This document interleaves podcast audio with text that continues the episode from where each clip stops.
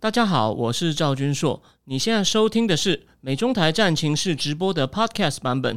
每个礼拜一跟礼拜四晚上八点钟，我都会在 YouTube 上直播，用最口语化的方式，深入分析最新的美中关系与影响台湾的重要国际局势。想要第一时间收看直播，记得在 YouTube 上搜寻并订阅我们的频道“美中台战情室”，也别忘了加入我们的 Telegram 群组。在我们直播与 Podcast 文字区都有连接，可以点进去哦。先进入问答时间。那最后呢，我今天不就打大概打大概打三十四，大概半个多小时之后呢，我们来补一个东西。我先讲一下哦，大家记不记得我以前我在几个月前写过一篇，在讲说中共的国力在下降，但它还有一些力量的时候，它最危险、最容易做危险动作。我在战情室的粉丝页上写过，我在思想坦克里面也写过，说处于逆境中的独裁者最危险。哦，但是呢，哎，这次这一期的 Foreign Affair 就是那个女生研究解放军的那个 Oriana Skyler Mastro 跟那个很有名的 Derek Caesar 史建道两个人写了一篇反论，哎，我觉得很有趣。我觉得他们的反论呢，有些地方有道理，有些地方我不同意。所以呢，我我他们是批评，就是我我我我之前引用的那篇是 Hal Brand 跟 Mike Buckley，就是我说我十月要要讲他们那本他们干脆把那种想法写了一本书，叫 Dangerous Zone。The coming conflict with China，就是美国即将跟中共发生冲突，因为他们觉得中共会盲动，因为他力量在下降，他趁他哦我还最 powerful 的时候，那 Oriana Mastro 说 No No No No，他的力量呢还有违禁，所以呢他现在不会急。哎，到底哪一个对？我最后会告诉你我的想法，所以麻烦你一定要撑到最后。呃，会那个有人问说会补到博明，当然会，我还没有答完呢，今天全部都会讲，因为我大概还有五六个问题没有答。好，那我们就进入第一个，我们先补充一点。昨天我说我对英国了解不多，不过我说英国的大方向呢，它现在国内经济通膨很高，成长很低，政治混乱。哎，我我去看了一篇文章哦，哦细节我就不先讲，因为我对英国政治细节那么熟。如果我要讲到很细的话，我我要花我要花力气，甚至做一些笔记。不好意思哦，我想这不是重点。但是呢，大方向这个 Liz Truss 卓慧思小姐呢，她真的比较像雷根式的做法，要减税，哦，要那个去掉一些管制。譬如说，如果你在家里照顾人，你没有出去工作，你的所得税扣除额可以转到那个有工作的人身上。然后呢，有一些哦，英国已经脱欧了，他们有些好像保险业的一些资本市主率的规定，它要降低，哦，放更多钱出来投资。所以呢，他做的方法就是比较炒雷根的方法。不过呢，在细节上比较厉害的还是这个财长 Sunak，因为他就是当财长嘛。所以呢，哦两个各有优缺点。然后这个 Sunak 呢，他是受到国会议员同党议员比较多支持哦，三九好像三九比三二，就是国会议员三十九投他，三十二投卓惠思。可是，一般党员好像比较喜欢这个女生。然后呢，这个女生她也蛮，她已经当在三任内阁里面都担任过大臣哦，所以呢，她其实已经撑蛮久了。所以呢，两个各有优缺点。但目前因为她受普遍受党员欢迎，所以她应该会赢哦。这补充一点资讯给大家。那这边做个类比哦。当年还好，安倍在党内够强，不然他二零一二就要输给八月刚来过台湾的石破茂，因为石破茂的党员票很强。那这次呢，英国还好，好像党员票的比重比较重哦。但我对英国政治没有懂那么多细的哦。如果如果讲错，办法你更正我。所以呢，因此呢，应该这样讲，这个 Liz Truss 呢，他大方向明确，跟那个 Sunak 有点不一样。不过呢，他的政策细节好像没有 Sunak 好，所以呢，各有优缺点。当然。如果我们先不管英国内政哦，在我们的立场就好像为什么我们节目为什么比较支持川普？因为川普对中共强硬啊。如果以对外强硬来说，Liz Truss 卓慧思是远胜哦。所以呢，就站在台湾的立场哦，他好像在对乌克兰战争的立场也比较接近 Boris Johnson。Boris Johnson 我觉得有很多缺点，不过呢，他很他非常挺乌克兰，他不是刚刚又去了一次，所以暂时是这样子。那最后再补充一个，呃，我有插插头了，我再补充一个有趣的事是，香港。为什么我刚刚都讲他叫卓慧思呢？香港媒体都会帮他们取中文名字哦。我我念几个名字，你可以自己去想在指谁哦。没有了，我我照我顺序念，你大概就知道了。哦，最近这几任首相哦，分别是贝里亚、金马伦、文翠珊、庄兆波、卓慧思。好，这这对变谁？你自己查一下。我觉得这非常的有趣哦。好，这是这是第一个补充的。再来回答一个回答一个问题哦。这个问题很大，但是我可以告诉你一个大方向哦。有人认为台湾走总统治好还是内阁治好？是否需要把国会议员数再调高？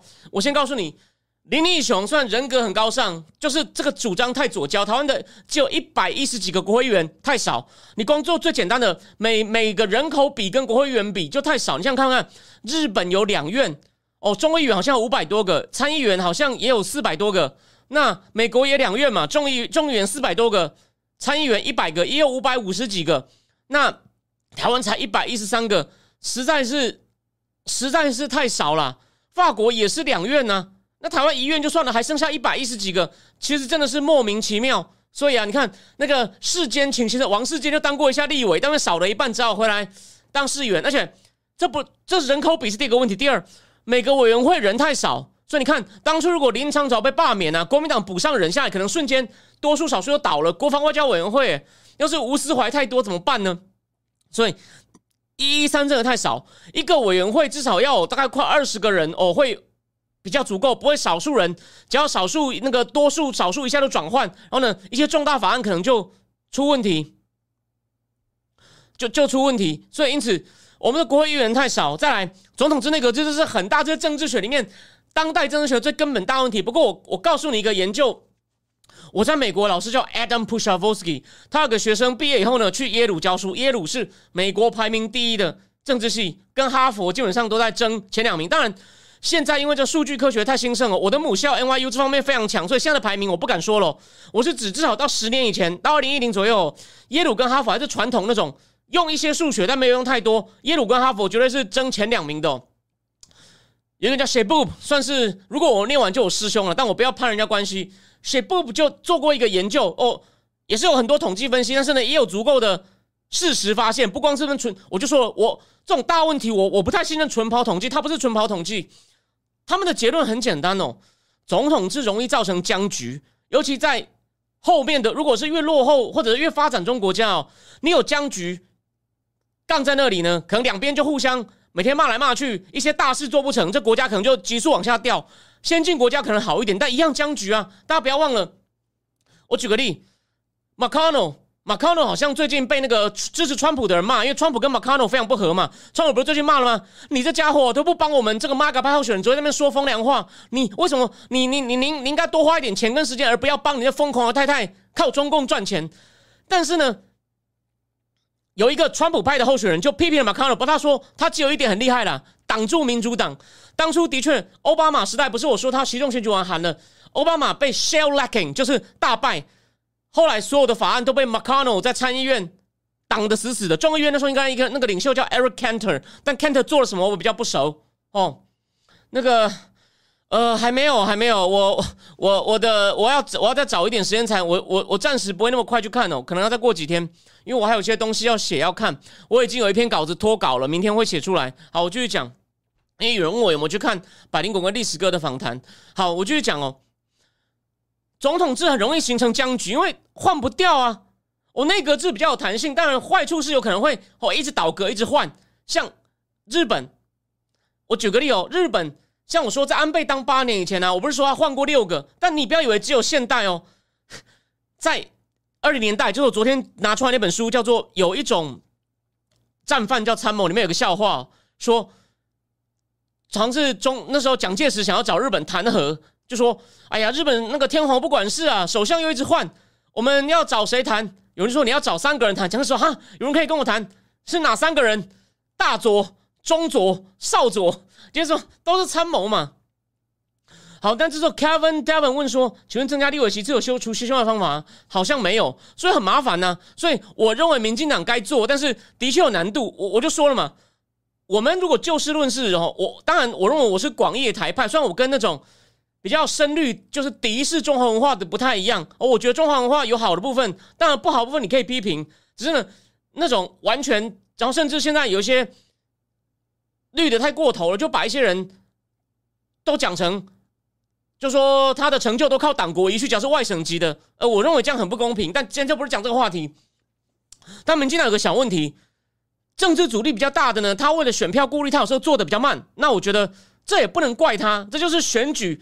你以选举一个擅长选举的政党，难免会遇到问题，就这样。所以呢，你所以我才说，我我我有个立场，这边因为这个 Kevin Devon 问的问题很好，Kevin Devon 问的问题很好。我我认为啊，像我认为陈其迈在市政方面真的是做的很棒，但我都一直很想建议他。但当初他是很快就被拉去当行政院副院长嘛，我一直觉得陈其迈应该要休息至少一年到一年半，干嘛呢？有半年去阿富汗，或者然后你有半年去戏谷，就是。你要看最最两个极端，最繁华、最科技，跟阿富汗，这这对你的市政或者是将来他要选总统没有直接帮助，那就是扩展视野，你懂我意思吗？你要有这种视野，你要有不一样的视野，才有非凡的勇气去克服短期的政治障碍。所以，我认为，哦，我这边分享一下我的 overall 的政治立场。那个，我我的看法很简单，就是民进党在县市长、立委都比国民党赢很多。可是呢，这并不到了总统的时候呢，就是有一些大的改革会比较慢，因为就是除了选举问题，他不他足他的视野差了一点。哦，民进党在训练基层、中层政治人才相当成熟，相当好。哦，你看他的幕僚也很棒，你看陈时中选举走的地方比柯志恩走去逛夜市好多少。可是呢，高层需要补强，就这样。那修宪现在很难，所以很麻烦，没有目前没有办法。就我的理解，然后有人问说，这个学贷哦，经济学人出了一篇，连经济学人都写说，Inflation Acceleration Act Action 就是又在加速了。这个真的就是讨好选民，就是加速。那细节效果，Mula 讲的比我好，让这个就交给 Mula 讲好了。我可能礼拜一节目只会提一点。我今天最后会讲博明，但是呢，为了我觉得博明是大家都有兴趣的话题，所以呢，不好意思，我博明今天会讲一点点。礼拜一，礼拜一的战战情是会。会讲更多。好，我继续。总统制容易造成僵局，虽然内阁制容易倒来倒去，可是呢，总统可是问题是，你虽然说各有优缺点，可是总统制僵局一下就很久哎。虽然说内阁制换来换去，好像哦也会政治不安，可是哦，总统制的僵局可能会变成互损，内阁制顶多是空转。当然，同样道理，这就是说，这是为什么？比较落后的国家，比较发展中国家，他总统制卡在那边呢，可能到最后就变成，因为都动不了，就干脆互干。那互干呢，经济甚至会倒退。内阁制有个好处是，就算他有问题，他顶多就是空转，反正倒阁换一个就换一个，那那个人顶多就没事情没做好。但久了也会有总统制那种大家很不爽互骂。可是呢，你如果是中短期来看，内阁制顶多是空转，总统制会变成因为僵局打不破，变成互损。所以呢。我说我的师兄写不，但他的统计我们还没有仔细看，但那个真的很值得看。如果你要学量化的话呢，那种统计在中等，那种统计还没有到高级哦，大概就中级。以以现跟现在的标准比，大概就是硕士班级的统计哦。跟某个海巡教授只用大学部统计拿博士论文，那真的是丑闻哦。我就讲一句，他那个算是中级统计，就是硕士班初阶或经济系高年级的统计。但是他跑的变数很多，所以你要搞清楚，还是要花时间消化，并不是说哦有有统计就难，没统计就不难，那个那个很复杂。但简单就是总统之容易造成僵局，所以台湾美美国也是都一样。所以大家为什么如果两院都赢了的话呢？拜登就就跛就提前跛脚了，这是个问题。所以呢，他也知道这样急了，所以他为了要不是有个消息吗？他要换那个来过台湾的 Duckworth 当副总统候选人，因为贺锦丽是个虾妹啊，这个比较理性的。台湾挺拜登的，也都也都觉得特警力是个笑话，这没错吧？所以呢，就说我认为啊，但台湾基于一些问题，那时候李登辉为了要有一个主权的象征对抗对岸，所以呢，他弄了台湾一个有点接近法国总统制的东西。那所以说陈水扁说，你看嘛，超销也大，也是有僵局出现哦，也造成空转，也造成对立，有没有问题？有没有出来？有吧？所以呢，但是呢，你现在完全改回内阁制。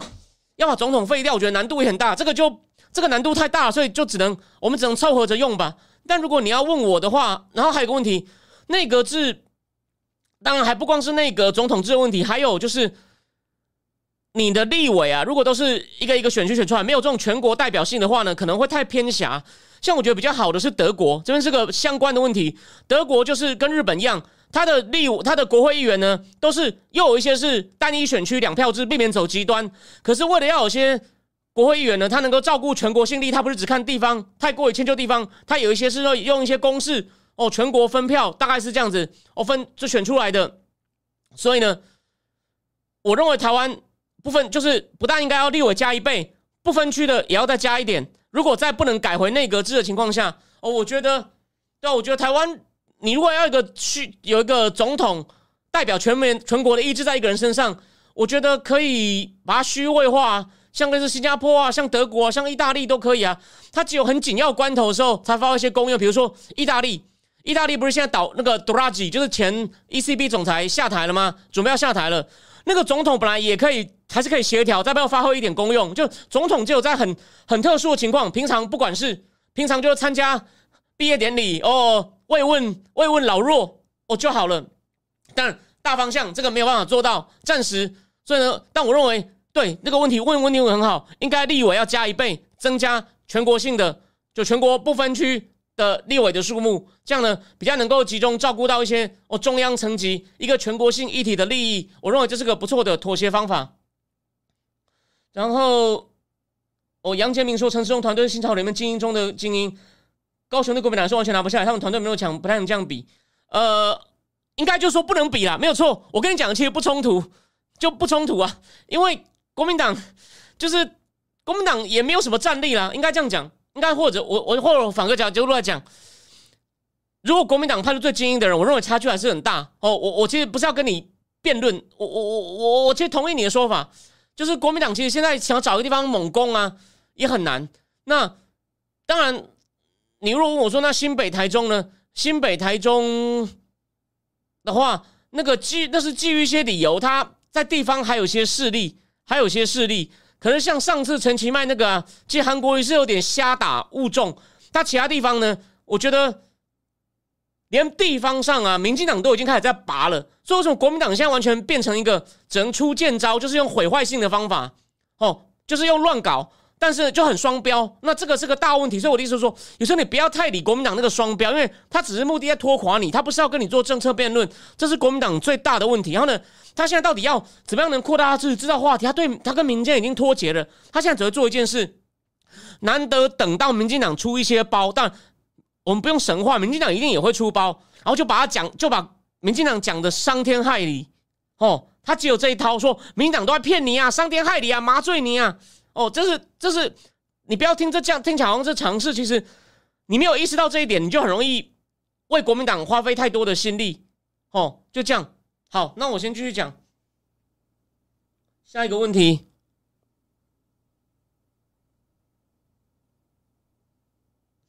有人说我对明进明明老师分析大陆跟美国政局的说法的的看法，他说个人观察对大陆局势较为准确，可能是法轮功内线关系，但对美国政局分析又普普通通。像认为民主党和拜登的权力抗中，明老师哦，其实我知道他在台湾算是，不敢是台湾哦，海外华人圈，因为我有一阵子跟海外华人合作做主播、做做直播嘛，他们都会说，哎呀，我们都看那个年代向前看最多，哎，有些人会看刘宝杰，所以呢，有人说我拿中共的钱，我这边还是要忍不住讲一下，有人是因为他的弱点全部被我揪出来，他为了想要避风口，想拿说我拿中共钱恐吓我。之前跟我讲话都海外反共华人都看年代向前看的，怎么可能会跟中共钱有关？这连脑子都没有。但重点来了，但他们都会为什么要讲这个？我不是要故意去攻击那位海巡教授明居正，他们都会说啊，明明老师很不错啊，或者是讲到汪浩。好，那重点来了，我我看过一两次，因为明居正这个那个那个知名度都很高。可是我讲一个问题哦，今天你可能觉得很奇怪，我我如果看中共政局呢？我大部分看海外的华人媒体，但海外华媒很多也是靠英文媒体。英文媒体基于一些理由，哦，他们还是第一，他们派很多记者在那边拿很高薪，就跟我们今天要讲的博明，博明就是十五年前我在美国的时候，博明在那边当《华尔街日报》的记者。我等一下再讲。你有想过一个问题？这个倒不是，但台湾对大陆的基层，比如说很多台商，很多人那边工作，对他们基层，可是比较高层的政治经济呢，台湾人懂得不多，为什么呢？除了台湾的水有水准不高，还有另外一个问题，也不能怪他们。你台湾人去做研究太敏感了，那个不像美国人。美国人第一有大使馆会救你，第二那些华尔街像伯明、华尔街啊、金融时报那记者薪水很高，有足够的资源，所以呢，看美国的还是比较准。当然，他们人力也不是说每个问题都可以 cover，但重要的大的政治经济议题，就是这些拐楼做的比较好，而且呢。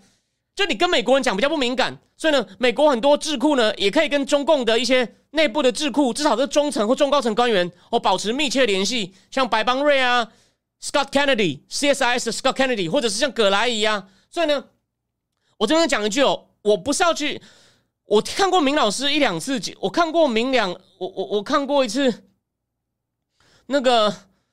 明明明明明那个明明明明明老师的节目，他常说我跟我的团队预测到什么，预测到什么，我就觉得有这么神吗？我怎么都不知道，而且呢，没有人 cite 啊，哦，就跟我一样了。我讲个东，不过今天跟大家讲一个事情哦，心头壳那个新闻杂志啊，他讲了一下翁达瑞被告四次，他 cite 了我，你有兴趣可以去看一下。你打心头壳翁达瑞就会看到。我回过头来，第一，明老，我真的不知道他有做过什么预测，然后我就觉得这有点碰轰。然后呢，我觉得他讲的东西呢四平八稳，但是呢，嗯，就是有个问题，我刚刚讲了嘛，美国厉害的是哦，他不但自己有人，有自己有有懂当地情况的，比如说有很多记者，有很多大使馆官员，有 CIA，有很多学者，有很多智库以外呢，他如果我举个例哦。你一定想不到，当年美中第一次尼克森去的时候，他们带了好像七八个人去，里面当然你你想一定有人会讲中文，这个你一定也知道，不用我讲。但你以为只有这样子吗？他们带了一个人会讲广东话嘞，他们在周恩来面前讲广东话，就欺负你。美国美国还是人才济济，所以重点来了，如果你是研究当地的本地人很厉害，他们会来请教你，就很像。U C S D，我举个例，加州大学圣地亚哥分校，他们就从澳洲挖人，为什么？因为那个时候他们加强东南亚研究，谁研究东南亚？除了美国，当然还是还是很多很强的。其其澳洲某种程度因为地理近，跟美国几乎可以对抗，所以我以前就知道，在我以前还在看这方面的书，我以前东南亚跟的蛮紧的，但现在比较落后了。有个叫 Andrew McIntyre，在在澳洲研究的很好，就会挖到 U C S D 去几年，他们常能干这种事。我就坦白讲一句话，没有人 cite 过林老师哦，我没有不敬的意思，但反而是我我说我现在已经不看他现在歪掉的和平，民进的和平去美国国会做过证，所以呢，如果你要问到底现在，比如说前年美国国会请了三个政治学，哎，竟然都是女的，很巧去做政坛香港问题，他们请了哪三个人？哦，葛莱仪，另外两个是一个谁？林夏如，因为都当过做过投行。后来是他的现在的先生何汉礼指导他写了台湾的所谓的两岸政策的形成的内政根源，你看也是内政根源，这是对的方向。他现在在研究台湾的高收入陷阱。还有一个人呢，学术界外没有什么名气，他现在干嘛我也不确定。他不过早期是用国际关系理论去研究春秋战国。一个人香港香港学者许田波回回田波对许田波，但他真的很关心，他讲到快哭出来。我绝对不会乱讲，我不是翁达瑞，你去 Google。葛莱伊，我许田波怎么拼？你你打一下应该就有了。他在圣母，应该还在圣母大学教书。还有就是林夏如，林夏如在台湾要成立智库了。所以我的意思是说，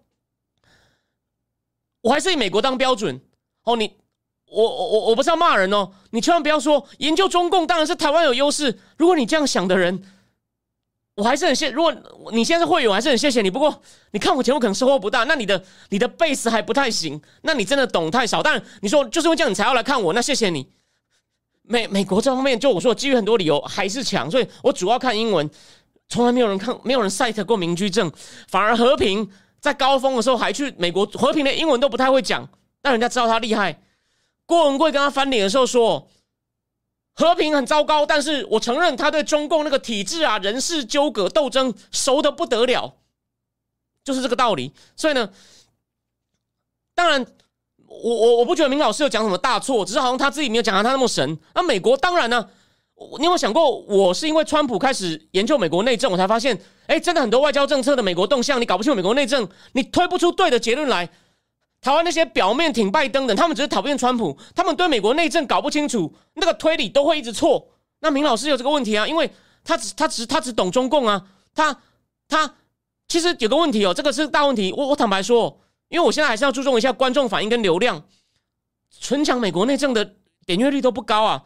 富八旗的复查讲过，奇怪，出美国政治的书就销售量就不好，出中共的比较好。所以呢，以前我都不例外，大家对美国内政兴趣不大哎。所以啊，这是个问题，这是个问题。而且呢，美国内政有两个问题，报纸新闻很多，现在很少人有时间看完。我已经算看得多的哦，我相信你应该感觉得出来。但是如果是学界的呢？他们美国内政的研究、学术研究的数理化程度高到，曾经有人说，如果我当初博士班找不到教职，我就去当 programmer。他们那个，他们有些那个城市的功力不输给资讯系，到美国政治，他们就是研究国会议员的政治立场，就用各种复杂的写程式去模拟它议题空间。那我也看不懂哦。所以呢，美国政治也是个很大很大的大宝库。那我当然，现在具体的新闻我大概都我我有在跟。但是有一些比较细的研究哦，好了，希望有将来有更多一点人订我的东西，让我更多钱，我就有时间再去补习班补。那这个呢，只是一个长期计划，可能做不到，就这样。哦，你说，哦，对，仓鼠讲的很好，很擅长讲故事，他他他的他的表达能力很好。然后我的一些中共当官朋友跟我说这的话，我相信他有些内线消息，他有一定的知名度。只是就我坦白说，他不是我的参考来源。但是呢，我能回答你为什么他看美国不准，因为我我我觉得他对美国的了了解蛮浅的。就这样，那中共部分呢，他可能有些个别的不错的意见，只是我刚好不知道。所以呢，我我要讲一件事，我对他的评价就是他表达能力很好，哦，对中共基本知识也没问题。只是呢，对于一些具体的事情的判断呢，我现在不觉得他。很厉害，没有到很厉害，但我不是说他差啊，我只是说我时间有限，我没有办法分给他，就这样。我再来，习近平出访沙特阿拉伯跟东南亚的用意，